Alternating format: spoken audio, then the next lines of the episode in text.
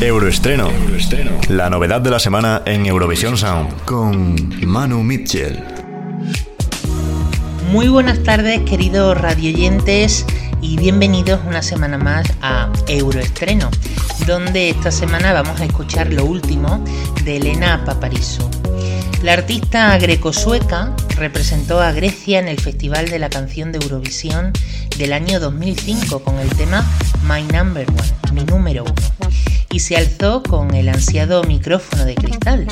Ha sido la primera y la única vez que Grecia se ha hecho con la victoria de Eurovisión. Estos últimos días ha estado en el centro de la noticia, ya que en sus últimas declaraciones al programa griego Kalo Mesimeraki, eso significa que aproveche, estaría dispuesta a volver a Eurovisión en 2021 si tuviera la canción correcta.